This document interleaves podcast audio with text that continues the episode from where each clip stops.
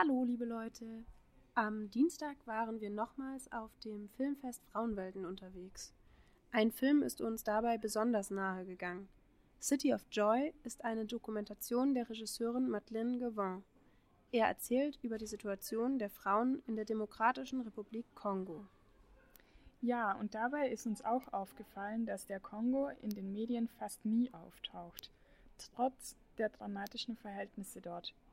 Vielleicht, ja, vielleicht, weil auch Deutschland politisch mitverantwortlich ist. Dieser Sache werden wir unter anderem heute genauer auf den Grund gehen. Vorab liefern wir euch aber ein paar Infos über das Land, bevor wir näher auf den Film eingehen und unseren heutigen Gast begrüßen. Genau. Die Demokratische Republik Kongo war ursprünglich belgisches Kolonialgebiet und ist ein riesiges Land, das viertgrößte in Afrika. Der Kongo zeichnet sich durch den enormen Rohstoffreichtum aus, davon haben die Einwohner aber leider herzlich wenig. Denn trotz dieses Reichtums auf der einen Seite gehört das Land durch Ausbeutung, Korruption und Bevölkerungswachstum zu den ärmsten Ländern der Welt. Schon in der Kolonialzeit begann diese rohstoffliche Ausbeutung, die bis heute andauert. Damals ähm, profitierte Be Belgien sehr stark von dem großen Kautschukvorkommen in Kongo. Und nach der Kolonialisierung ging die Misere dann mit Diktatur Mobutus weiter und damit mit Korruption und dem Niedergang der wenigen Fortschritte, die es bis dato gab. Ähm, nach der jahrelangen Diktatur sollte dann endlich eine Demokratie geschaffen werden. Darauf weist ja irgendwie auch der Name des Landes hin. Aber stattdessen folgten keineswegs bessere Zeiten, denn der Kongo war mit eingewickelt in den Krieg zwischen Hutus und Tutsis, also dem großen Völkermord Ruandas. Genau. Ausgegangen wird von bis zu ca. 3 Millionen indirekter Kriegsopfer. Sozialsysteme waren fast bis gänzlich zerstört. Bis dahin. Doch damit endet das Leid der Menschen im Kongo leider nicht. 2001 entfachte schließlich der dritte Kongo-Krieg. Seitdem wüten Angriffe, bei denen oft nicht einmal klar ist, um welche Gruppe es sich dabei handelt. Es gibt viele Interessenparteien. Die Mittel zum Zweck, die sie einsetzen, sind brutal und skrupellos. Ja, so also gibt es nicht nur unglaublich viele Todesopfer, sondern wie wir in City of Joy erfahren haben, also dem Film, ähm, wird Vergewaltigung im Kongo als Kriegswaffe eingesetzt und das systematisch. Woran kann man das erkennen? Studien haben gezeigt, dass die meisten Vergewaltigungen im direkteren Umkreis der Minen, also dort, wo die begehrten Rohstoffe abgebaut werden, passieren.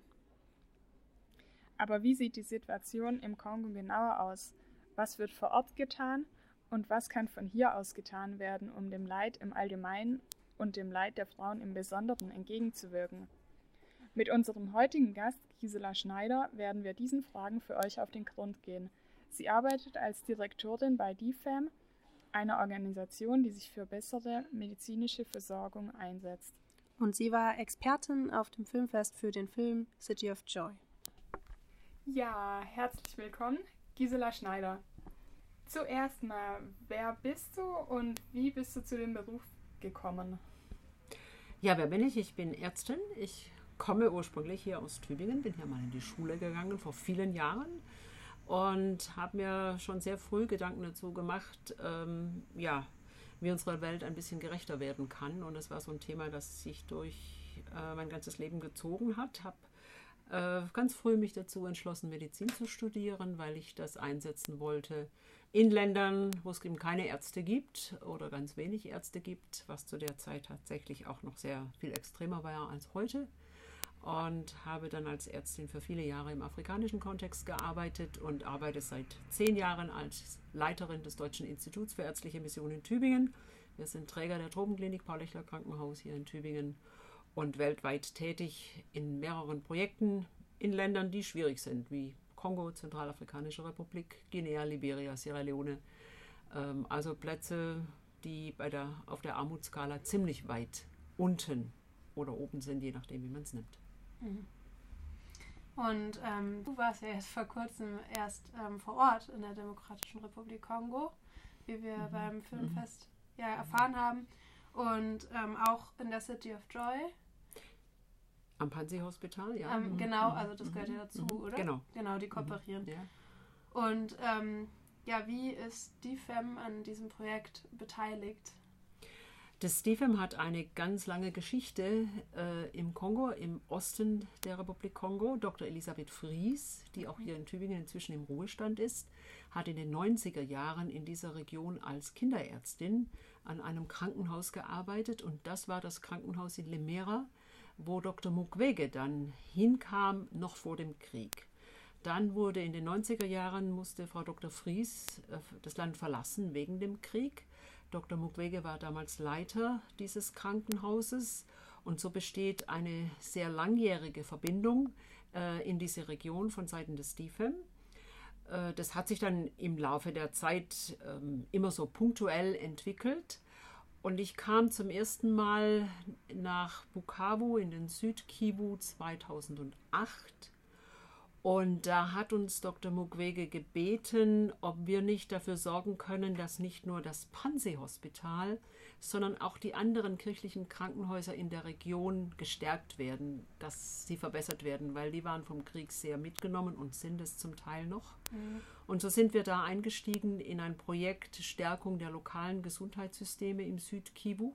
Und das Panzi-Hospital ist sozusagen das zentrale Referral-Krankenhaus. Da kommen die Frauen eben hin, die eben auch vergewaltigt sind, verwurden, die ähm, misshandelt wurden, die einfach auch schwer traumatisiert sind. Und so besteht da einfach eine sehr langjährige Beziehung, auch Freundschaft zu ihm. Er selber war ja in Tübingen auch schon zweimal hier. Ah ja? Er war Ah. 2009 hier, er war Okay. 2011 hier. Und äh, ja, so bestehen langjährige Beziehungen. Ah, okay. Ja, und Sie haben gerade schon gesagt, dass die City of Joy ja ähm, von kirchlicher Seite unterstützt wird. Wie ist es denn von staatlicher Seite? Also gibt es da irgendwie von deutscher Seite oder auch von kongolesischer Seite eine Unterstützung vom Staat?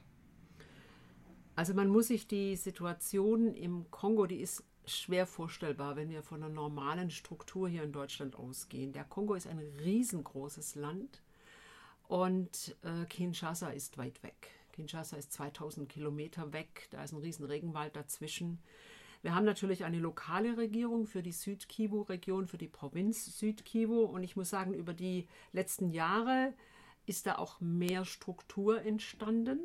Der Kongo hat inzwischen auch Gesetze umgesetzt, auch gegen sexuelle Gewalt, die sexuelle Gewalt unter Strafe stellt, aber der Vollzug dessen wird, ist praktisch überhaupt nicht möglich. Ah, okay. Und wir haben einfach eine Situation, dass wir in dieser Region Nordkivu, Südkivu eine extrem rohstoffreiche ähm, Gegend haben. Es gibt Minen überall. Da gibt es staatlich kontrollierte Minen, wo weniger Gewalt und weniger Kinderarbeit äh, vielleicht da ist. Und es gibt eben sehr viele von Milizen kontrollierte Minen. Da finden Sie Kinderarbeit und äh, wie der Film das auch dargestellt hat, überall da, wo Minen sind, ist auch die Gewalt gegen Frauen extrem stark. Und wir, und das sagt auch Dr. Mukwege immer wieder, die Gewalt gegen Frauen wird als Kriegswaffe eingesetzt. Man versucht, Menschen im Grunde zu vertreiben, um den direkten Zugang zu haben. Und so ist es äh, einfach, kommt es dazu, dass äh, das sehr instabil ist, dieses ganze Land. Und mir fällt auf, also wie gesagt, seit 2008 komme ich immer wieder hin, wie die Armut stetig zunimmt. Die Städte werden überbevölkert, weil in der ländlichen Region, in den Dörfern, wagen die Menschen gar nicht mehr zu bleiben. Sie haben Angst vor Rebellenübergriffen. Sie gehen auch nicht in die Felder raus, weil es gefährlich ist. Und so nimmt Armut zu, so nimmt der Hunger zu, obwohl es ein reiches Land ist und obwohl es auch ein sehr fruchtbares Land ist. Eigentlich wächst da alles, ja. Ja. Das ist auch ähm, vom Klima her nicht so wie Westafrika, das extrem heiß ist, sondern es ist ein sehr angenehmes Klima. Es regnet genug. Und das ist das Furchtbare an der Situation, dass der Kongo eigentlich sich selber ernähren könnte, dass die Ressourcen reichen würden, dass sie genügend Schulen und Krankenhäuser etc. haben und das alles nicht der Fall ist, weil es seit 200 Jahren ausgebeutet wird. Und äh, es scheint weder die Welt noch die kongolesische Regierung ein Interesse daran zu haben, dass sich das ändert. Und das ist das Traurige. Also es wird eben auch hier in den Medien viel zu wenig berichtet. Als ich jetzt unten war, waren Generalstreiks ein Tag in Goma, das ist einmal über den Fluss drüber von Bukavu, wo ich war.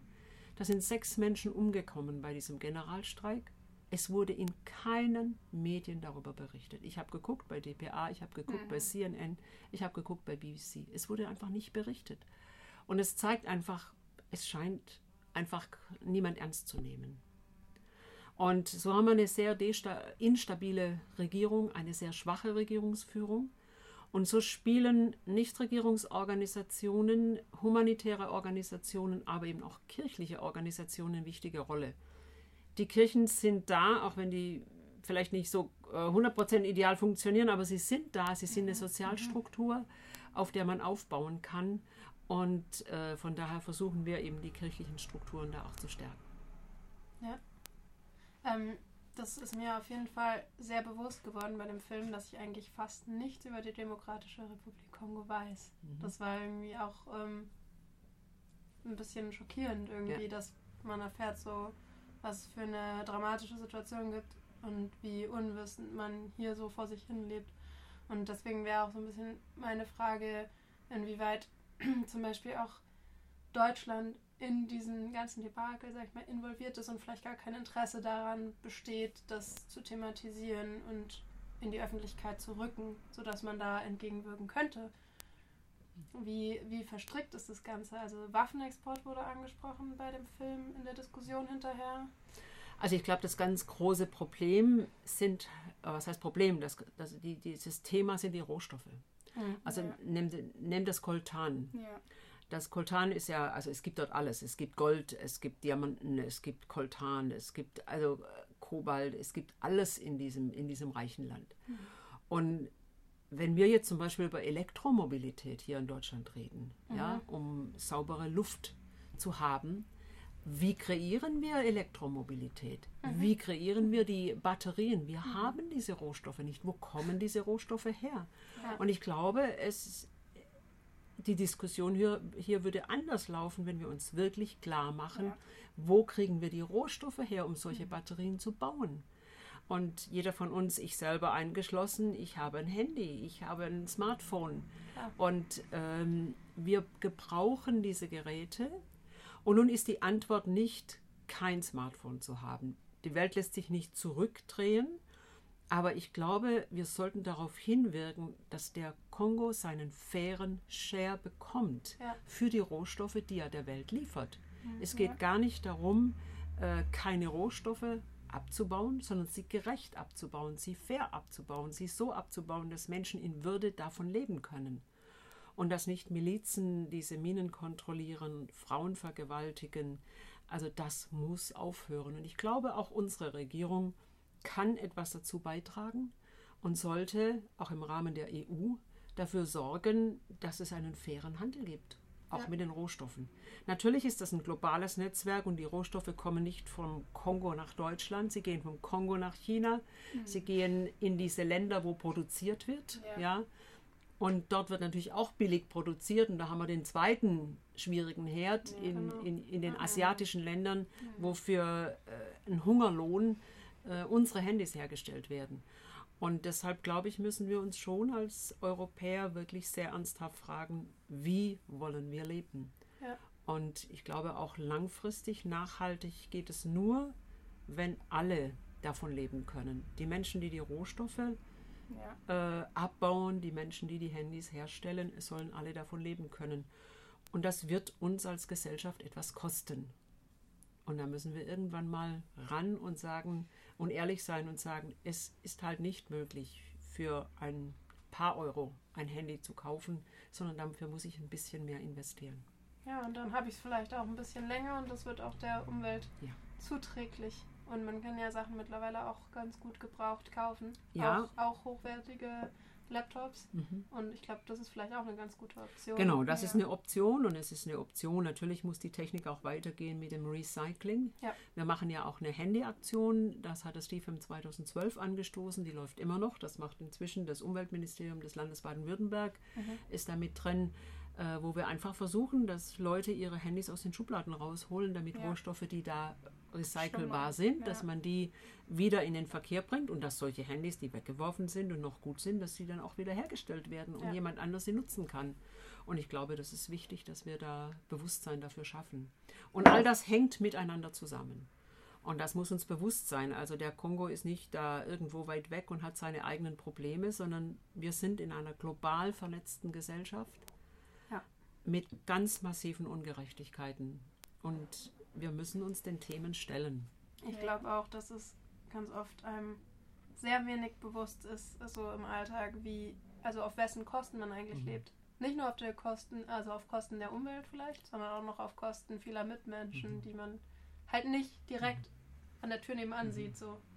Und ähm, Ja, also ich glaube, das ist ein wichtiger, ein wichtiger Aspekt, Genau. äh, wo wir wirklich äh, auch merken. Und wenn man so einen Film sieht wie die City of Joy ähm, und einfach merkt, das kann einfach nicht sein, dass es weitergeht. Und äh, ich war ja jetzt gerade da und Dr. Mukwege auch sagt, er hat jetzt fast 50.000 Frauen behandelt. Das muss man sich mal überlegen. Ja, die Das ist Dimension. 50.000 Frauen.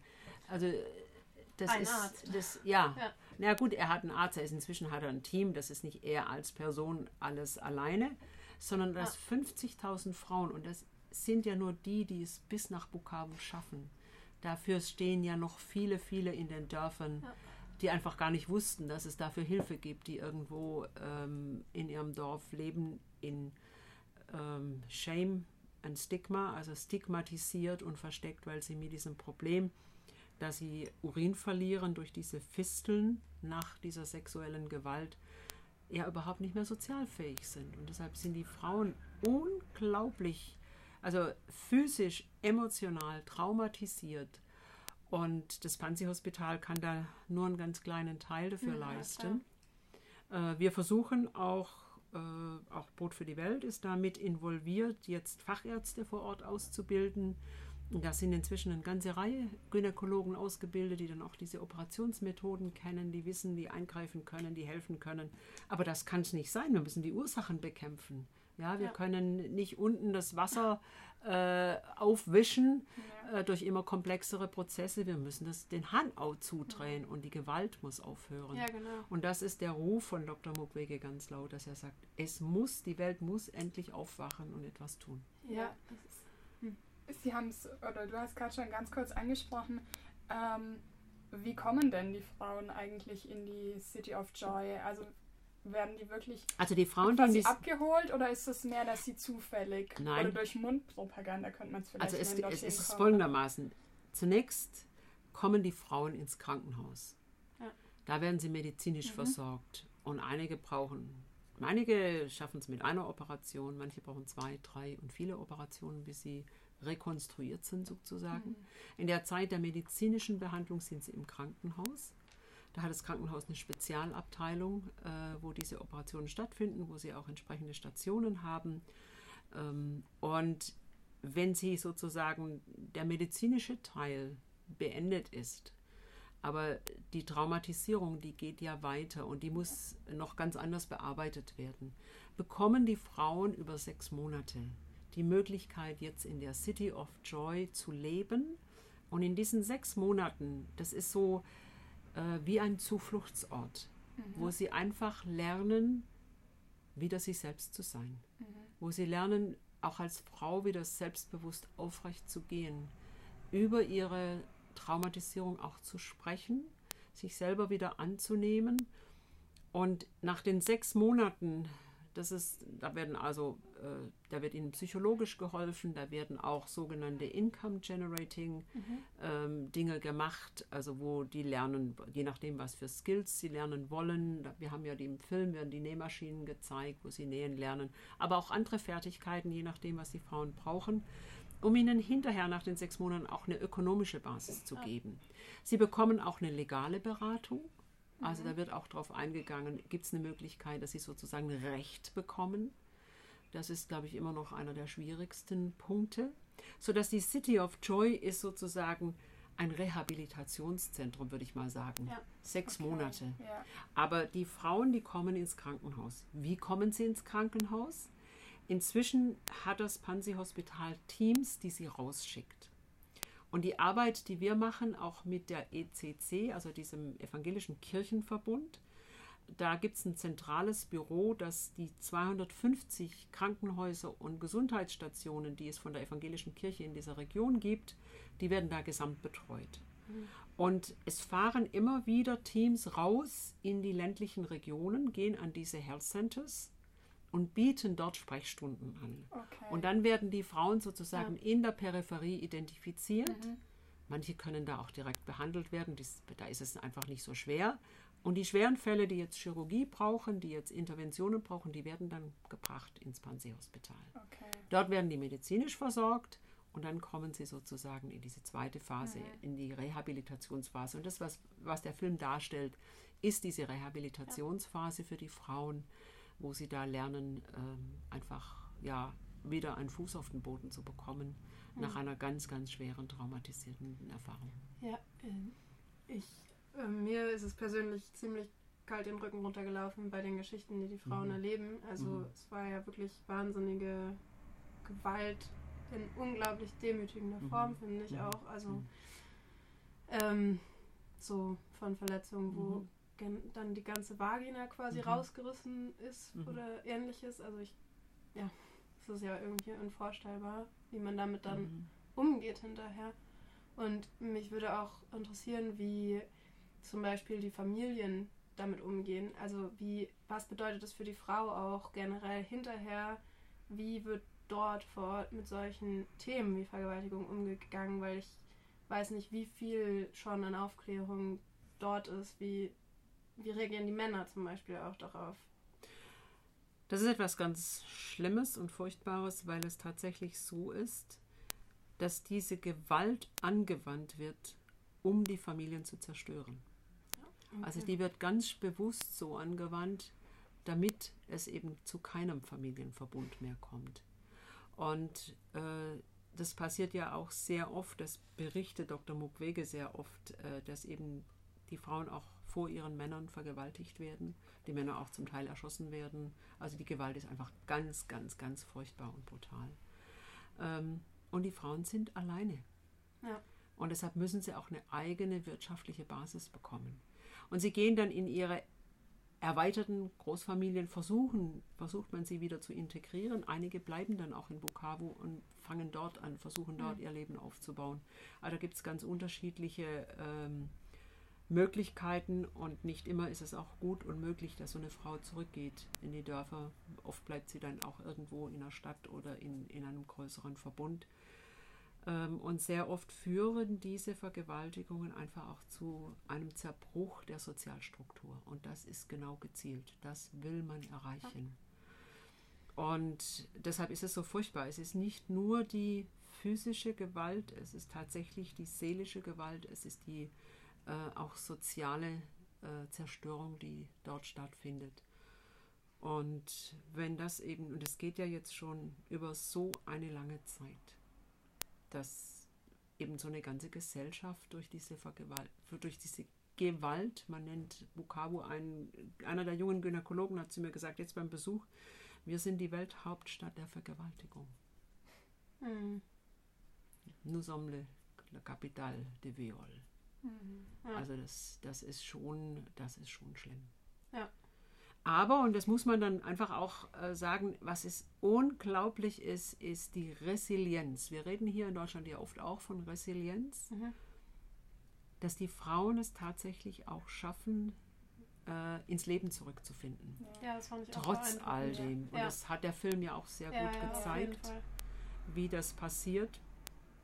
Und ich glaube, dass man das auch so sagen kann, viele werden da auch von ihrem Glauben gehalten. Mhm. Das ist, auch im Krankenhaus merkt man das, die beginnen jeden Tag mit Singen und Tanzen und äh, Beten und es ist, das gibt ihnen Kraft, ja. Und sie kommen da wieder zurück, sagen, nein, es Ja. muss weitergehen, ich, ähm, ich mache weiter. Und da, ist, da wird auch ganz, ganz viel geleistet von dem Team. Es ist auch unglaublich schwer für die Behandelnden, Nicht Ja. nur die Ärzte, die das Schlimme sehen müssen äh, und dann versuchen, rekonstruktive Chirurgie zu machen, Ja. sondern auch für Krankenpflege, für Krankenschwestern, für Natürlich. Hebammen, für die psychosoziale Betreuung, für die Psychologen, die da sind, für die Sozialarbeiter. Wenn man jeden Tag Ja. diese Geschichten hören muss, das ist sehr, sehr belastend. Ja. Und äh, die versuchen auch an dem Hospital eben auch für äh, diese, also für die Mitarbeitenden äh, etwas zu tun, aber das ist nicht leicht.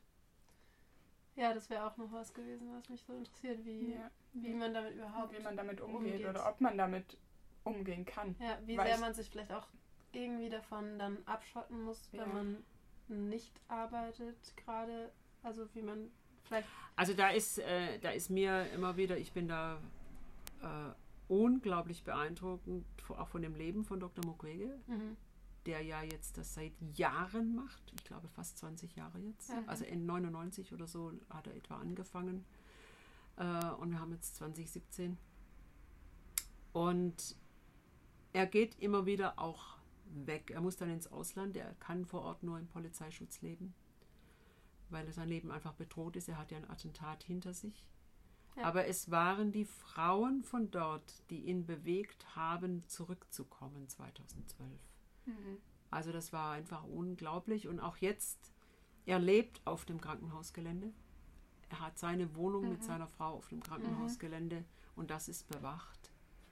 Ähm, und ja, morgen, jeden Morgen um sieben geht sein Weg ins Krankenhaus und dann arbeitet er dort, operiert, unterrichtet, bildet aus, ist da für die jungen Kollegen. Und ich glaube auch, der, dass wir jetzt erleben, dass da junge Ärzte sind, die da bleiben. Da ist sein Vorbild ein ganz, ganz großer Motor. Ja. Er ist nicht weggegangen, er ist geblieben und ist immer wieder zurückgekommen. Und das, das ermutigt ganz viele junge Ärzte zu sagen, nein, wenn er nicht geht, dann bleibe ich auch da. Und sind die jungen Ärzte dann dann quasi auch von vor Ort? Also kommen Alle. die wirklich aus? Die kommen aus Bukavu aus, Ja. oder aus der Region. Aus der also Region, aus der genau. Region. Da sind, also wir haben, äh, dort gibt es eine evangelische Universität, es gibt auch eine katholische Uni, es gibt auch eine staatliche, es gibt drei, drei Universitäten. Die bilden alle Medizinerinnen aus. Und ähm, wir haben im Moment eine Situation, wo zwischen 80 und 100 Ärzte pro Jahr dort ihr Examen machen Wow. und dann in die praktische Ausbildung gehen müssen. Äh, bei der praktischen Ausbildung, da müssen wir auch- noch viel unterstützen, dass sie eben auch nicht nur Ärzte sind, sondern auch gute Ärzte sind. Ja. Also sie alles äh, auch lernen, aber es ist hier genauso, wenn man von der Uni wegkommt, Genau. muss man auch Ja, seine Assistenzarztzeit. Genau, muss man die erst noch machen. Und ähm, auch das passiert dort vor Ort und es hat mich jetzt bei dem Besuch, wo ich speziell mich um die jungen Kollegen gekümmert habe, mit ihnen im Gespräch war, wie es ihnen auch geht, also einfach sehr beeindruckt. Sie sagen alle, wir wollen hier bleiben. Wir wollen, wenn ihr es uns ermöglicht, hier zu bleiben, dann werden wir hier arbeiten. Und ich denke, da muss auch, das ist zum Beispiel auch was, wo ich denke, äh, da müsste auch deutsche Unterstützung noch viel mehr tun, die lokalen Strukturen zu stärken, dass diese jungen Kollegen eben auch da bleiben können, ja, dass sie einfach auch ein Gehalt verdienen, mit dem sie ihre Kinder ernähren können, mit dem sie ihre Familien ernähren können. Und das hoffe ich sehr, dass diese Programme weitergehen. Ja, und ich denke, es ist auch unglaublich wertvoll, einfach Leute oder Fachkräfte von vor Ort zu haben, die auch die Strukturen kennen, die die Kultur kennen, die da ein Teil davon sind. Die die Sprache sprechen, die, Die die soziokulturelle sprechen. Kontext. Ja, ja, Ja, das, Ja. Ist, das ist gar keine Frage. Ich meine, Französisch ist eine aufgesetzte Sprache. Die sprechen dort ihre lokalen Sprachen, Mhm. Stammessprachen und dann das Kiswahili und dann eben erst das Französisch. Das kommt erst an dritter oder vierter Stelle. Ja. ja. Und ähm, jetzt wurde ja schon öfters erwähnt, die Rolle von der Kirche, von der evangelischen Mhm. Kirche. Ähm, wie ist es, also wie sehr ist es dann auch darauf fokussiert, dass die Frauen da irgendwie auch diesen Glauben haben oder ist das das, Das hat damit überhaupt Nee, nichts zu tun. Das ist nur die. Trägerstruktur. Ja, Die, die Kirchen sind hier aktiv und da Ja. kann jede Frau, da kann jeder Patient genauso wie er ist kommen. ja, Also das ist überhaupt kein Thema. ja. Ja, das sondern es ist ja für alle, für alle, die da sind, ist das äh, Ja. relevant. Ja. Und der Service, die Gesundheitsversorgung ist für alle vor Ort relevant und wichtig. Mhm.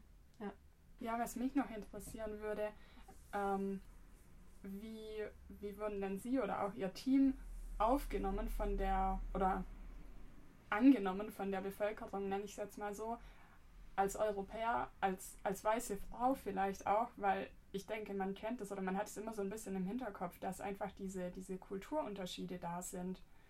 Ähm, war das schwierig oder wie, wie wurden Sie auch von den Frauen dort gesehen? Also ich meine, die merken ja, dass mhm. es irgendwie hier ein ganz anderes Frauenbild gibt, als es dort ist. Ein anderes Leben. Ja. Naja, also es ist so, ich bin in Bukavu ja nur besuchsweise relativ kurz, aber wir werden immer sehr freundlich und das ist eigentlich überall in Afrika. Ist mhm. mir das begegnet. Die Gastfreundschaft ist unglaublich. Ähm, und die, ja, alles wird getan, damit der Gast sich wohlfühlt. Und man ist hier auch ähm, gut akzeptiert. Ich habe ja lange in unterschiedlichen afrikanischen Kontexten gelebt und eigentlich das immer überall auch so erfahren. Ich habe nie irgendwo den Eindruck gehabt, äh, man wird hier mit Vorbehalt ja. aufgenommen. Aber es ist auch wichtig, dass man sich auf die andere Kultur einlässt. Das kann man aber nur dann, wenn man, sagen wir auch mal längere Zeit äh, an einer Stelle ist. Deshalb ist es bei uns äh, für das Deutsche Institut für Ärztliche Mission auch wichtig, dass die Mitarbeitenden, die wir haben, alle mal einige Jahre vor Ort gearbeitet haben, also in irgendeinem dieser Länder. Ja. Und dass man einfach diesen, diese kulturelle äh, Verschiedenheit kennt und auch weiß, damit umzugehen. Die bleibt natürlich. Ich will auch authentisch bleiben, so wie ich bin, so wie das der, die Afrikanerin der Afrikaner auch ist. Jeweils im jeweiligen Kontext, aber wenn wir uns da auf Augenhöhe begegnen, dann können wir auch sehr gut miteinander umgehen. Und das habe ich immer als sehr positiv empfunden. Und wie gesagt, was Gastfreundschaft angeht, da können wir als Deutsche uns fünf Scheiben abschneiden von ja. dem, was Afrikaner hier haben. Sie sind offen, sie gehen auf andere zu Sie freuen sich am anderen, sie teilen ihr letztes Essen, das sie haben. Mhm. Und ja. äh, das ist einfach, einfach ganz normal. Und ich denke, da, da gibt es auch ein gegenseitiges Lernen und sich bereichern, äh, wenn man in beiden Kulturen unterwegs ist. Mit Sicherheit, ja. Das ist schon ein bisschen ein Phänomen, ne? dass so in in Kulturen, wo viel größere Armut herrscht, viel größeres so Geben irgendwie da sein kann. So, oder vielmehr diese Bereitschaft, ganz ja, viel also zu dieser, dieser zwischen, zwischen, zwischenmenschliche Zusammenhalt ist ja. ein ganz anderer.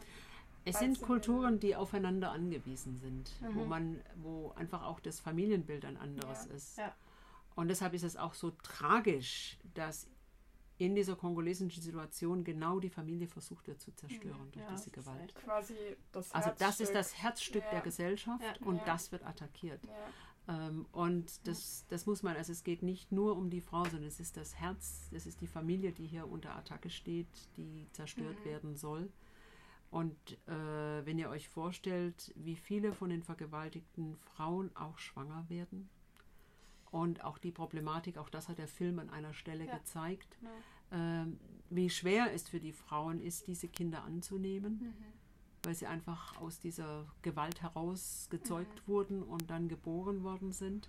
Und wie viel Arbeit es braucht, das zu überwinden. Und das wissen wir alle von den Psychologen, die hier sind, was es bedeutet, wenn ein Kind von seiner Mutter nicht angenommen wird.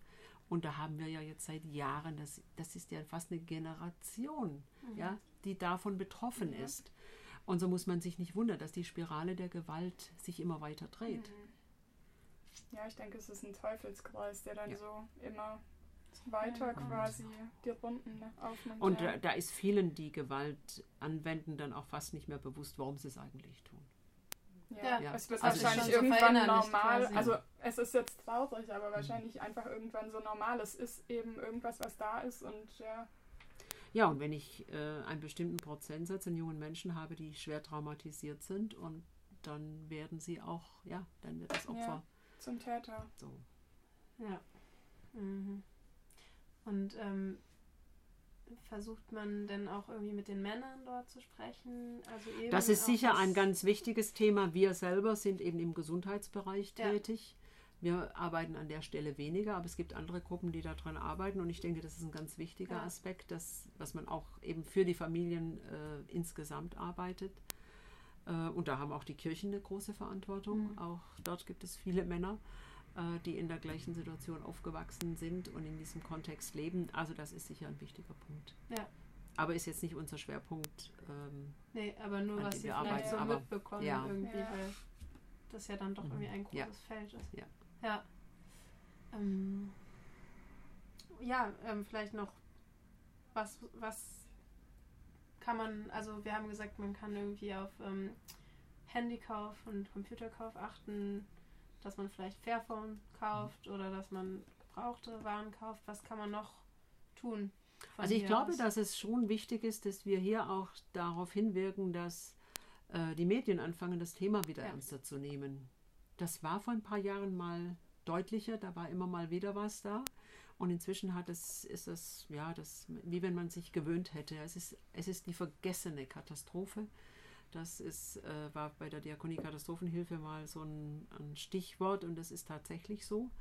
Ich glaube, dass das wichtig ist, dass es in Mhm. unser Bewusstsein wieder, wieder reinkommt und dass wir auch unsere Politiker, die wir hier haben, an ihre Verantwortung erinnern, dass Gesetze eben auch dahingehend geprüft werden sollten, was genehmigen wir denn da, für was setzen wir uns ein und dass da auch der Kongo und auch andere Länder, die in dieser Region sind, wo es eben auch viele Mineralien und Rohstoffe gibt, äh, ganz neu in den Blick genommen werden. Zentralafrikanische Republik ist ein anderes Land, das völlig destabilisiert ist Hm. und wo wir eine ganz ähnliche Konstellation haben. Das war vor ein paar Jahren, hat man wieder was gehört, aber dann ist es auch wieder völlig abgeflaut und ich war auch da. Ich war dort im Juni diesen Jahres in der Zentralafrikanischen Republik und wir haben da eine ganz ähnliche Situation.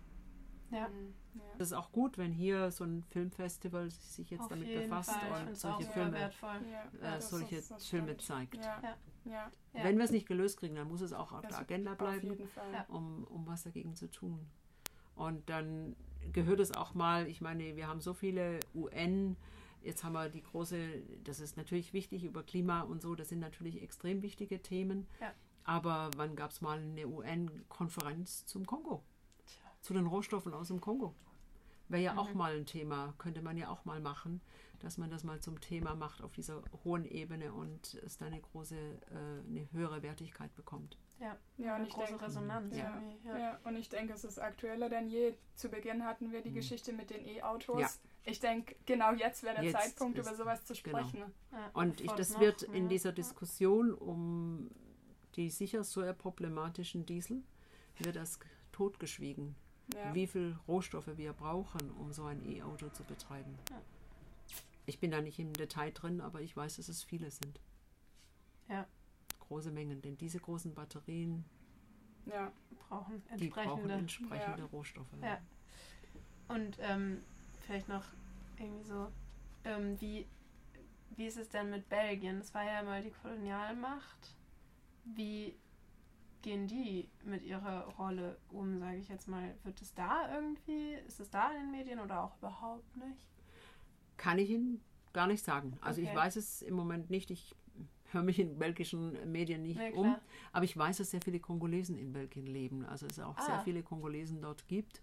Und wenn ihr da Interesse habt, da gibt es sicher Möglichkeiten, äh, da auch mal sich umzuhören. Ja, Also das Kong- der, es sind sehr. Sicher sehr viel mehr. Kongolesen in Belgien als hier in Deutschland. Ja. Ähm, ansonsten dieses ökumenische Netzwerk zu Zentralafrika, die wissen da auch sehr viel drüber. Mhm. Okay. Dann, wenn Sie noch was haben, äh, wenn du noch was hast, was du. ähm, Ja, ich würde einfach gerne noch auf unseren Film äh, hinweisen, alle einladen, den Film sich anzuschauen, weil er so diese Kombination darstellt, gerade im Gesundheitsbereich, wie geht es den Frauen, äh, Ja. wie leiden sie an vielen Stellen und dass wir mit der Förderung von jungen Menschen, die ausgebildet sind, die, die auch andere Entscheidungen dann treffen können, da auch was dagegen halten können. Und da einen kleinen Unterschied. Sicher nur einen kleinen Beitrag, aber einen wichtigen Beitrag Ja, leisten können. definitiv. Ja, auf jeden Wir können das auch gerne nochmal verlinken, vielleicht auf Ja, unserer gerne. Seite. Ja. Dann, Mach das ruhig. Genau, ja, das machen wir. Ja, ja, sehr gerne. Okay.